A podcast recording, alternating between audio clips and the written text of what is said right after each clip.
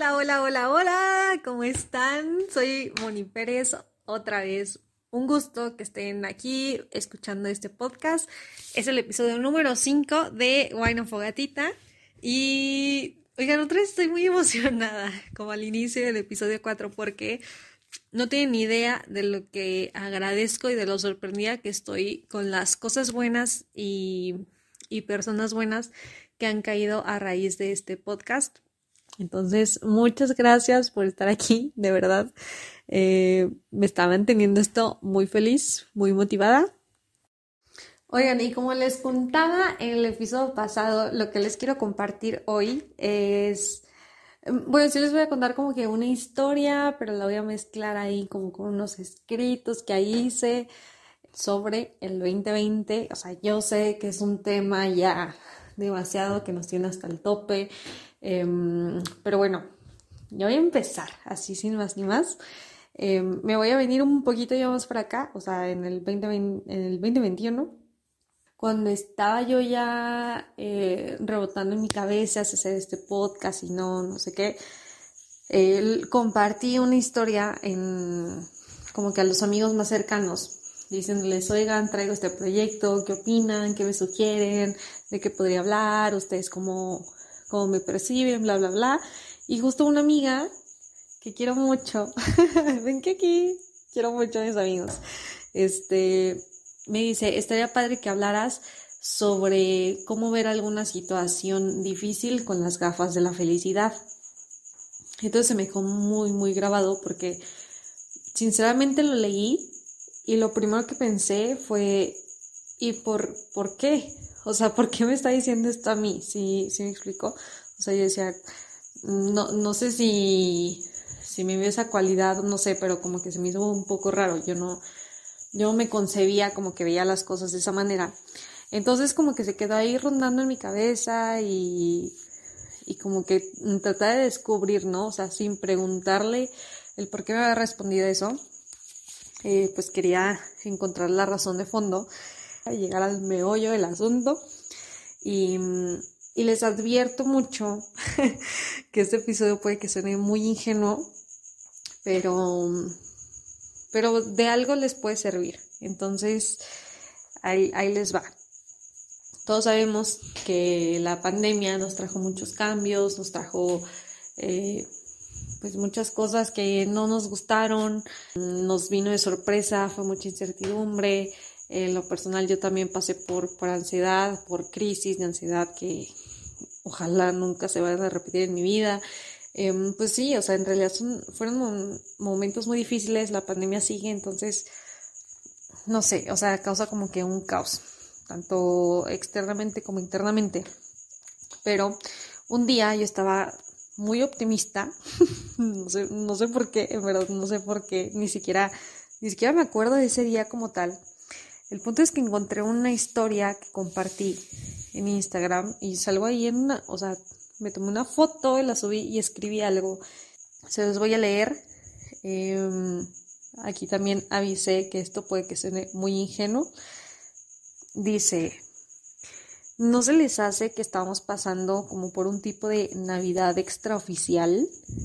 Es momento de compartir, de estar con nuestros seres queridos, aunque no físicamente, de pedir fuerza, salud, alegría, unión, paz, música, de encontrar puntos en común, de regalar tiempo, compartir espacio, esperar algo mejor. Son tiempos de amor, de cambio, de mejoría, de reflexión de sentimientos encontrados, etcétera, etcétera. Tenemos la oportunidad perfecta, amigos. Todos tenemos grandes corazones y grandes planes para comenzar justo en este momento. Hay que aprovecharlo mientras nos dure, porque afortunadamente no hay vuelta atrás. Nada cambia si nada cambia. Les mando todos los buenos regalos que tiene la vida para sorprenderlos. Eso escribí y lo leí hace poquito y fue un mensaje también como que de mí para mí, porque si lo ves desde esa perspectiva, o sea, sí, digo, a lo mejor no todos pasan Navidad de esa manera, pero ha de haber alguna fecha especial en la que como que todo este tipo de cositas buenas se concentran. Y, y a partir de eso yo dije, o sea, como que hicieron un clic varias cosas en mi cabeza. Eh, les digo que en el 2020, bueno, no sé si, si les había dicho, lo pensé, agarré el, el hábito de, de leer. O sea, si no es así como que demasiado constante, pues al menos ya me chuté algunos libros. Y, y les digo, como que chocaron varios, varias neuronas en mi cabeza em, con cosas que de verdad quiero sacarles provecho y por eso quiero compartírselos a ustedes también para que lo puedan aplicar en algún momento. Leí en el libro de El arte de crear recuerdos que tener un logro, o sea, llegar, o sea, lograr algo tiene mucho más mérito personal cuando consideras lo difícil que fue llegar a eso. O sea, lo difícil que fue conseguirlo, todo lo que te tomó, todo lo que implicó. Em, y entonces, como que vi este 2020 y esta pandemia, la estoy viendo como, como algo así, ¿no? O sea, de repente toda esta, pues todo esto como que el negativo y todo el caos que trae, o sea, en algún momento va a llegar algún detonante que digas, ya logré esto y ya se concretó tal cosa y, y ya cambié y yo estoy diferente. Como que está este mensaje que se empezó a difundir de que sin esta pandemia no aprendiste un nuevo idioma, sin esta pandemia no cambia, sin esta pandemia no sé qué, a lo mejor va a llegar el momento en el que ya se logre. O sea, y no necesitó haber sido durante el 2020 o lo que va del 21. Pero, pero está pasando. O sea, este es un proceso difícil mundialmente que va a cobrar mucha fuerza y va a tener mucho mérito al momento de recordarlo y decir, oye, qué bonito que recuerdo la pandemia como algo que sí me benefició, que me dijo cosas buenas.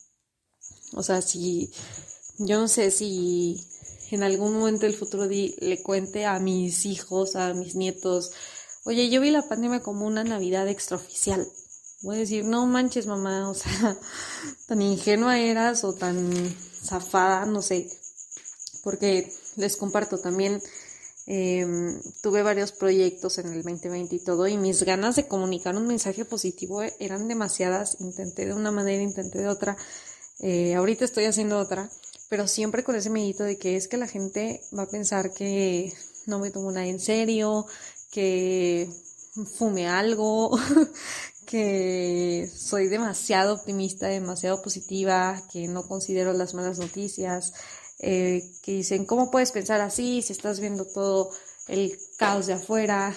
O sea, siempre fue con ese miedo, ¿no? Sigue siendo, estoy grabando este episodio con ese medito todavía, pero, pero siento que mucho es cuestión de perspectiva mm, y, y saber con qué quedarte, saber de qué manera lo quieres ver para que en un futuro te beneficie a ti y, ya les comentaba en otros episodios, que beneficie también a los demás, a tu entorno y digan, ay, qué bonita forma de verlo, yo quisiera verlo así y entonces hacer un esfuerzo por, por lograrlo, ¿no? O sea, también hay personas que a mí me inspiran mucho eh, y espero que también ustedes la tengan para ver, pues para ver la vida un poquito diferente.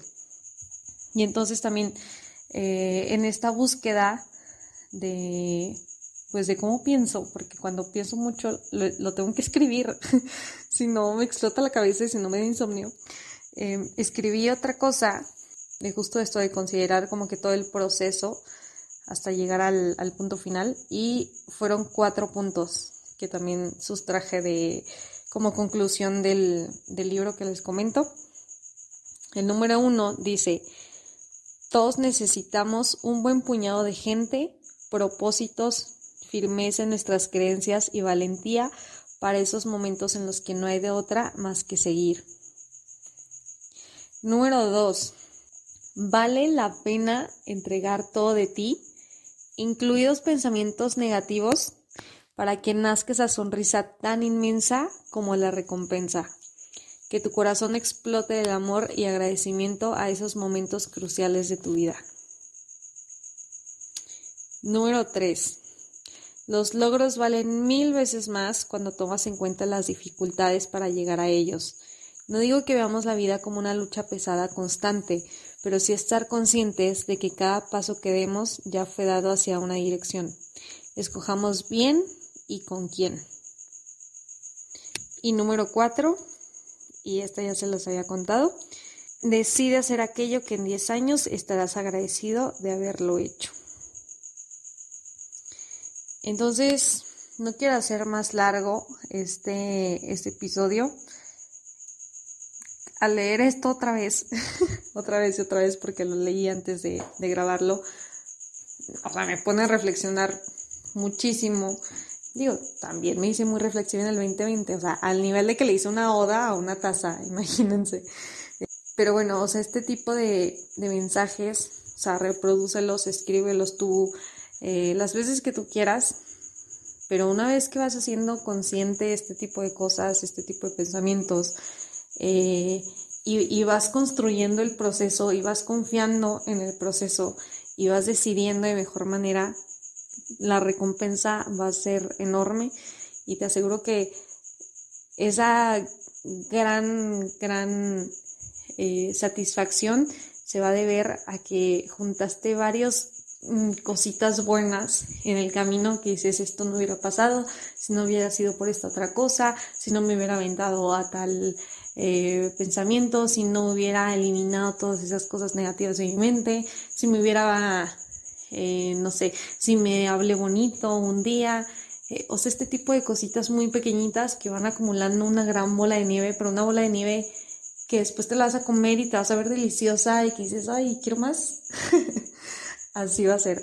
Entonces, después de toda esta reflexión que me salió más motivacional que de plática de fogata, solo quiero, quiero contarles que para el próximo episodio em, voy a invitar a tres de mis mejores amigas. Estoy muy feliz porque aceptaron eh, aparecer en el podcast. La verdad es que ellas me siguen la corriente a todo, o sea, en todo, y por eso las quiero muchísimo.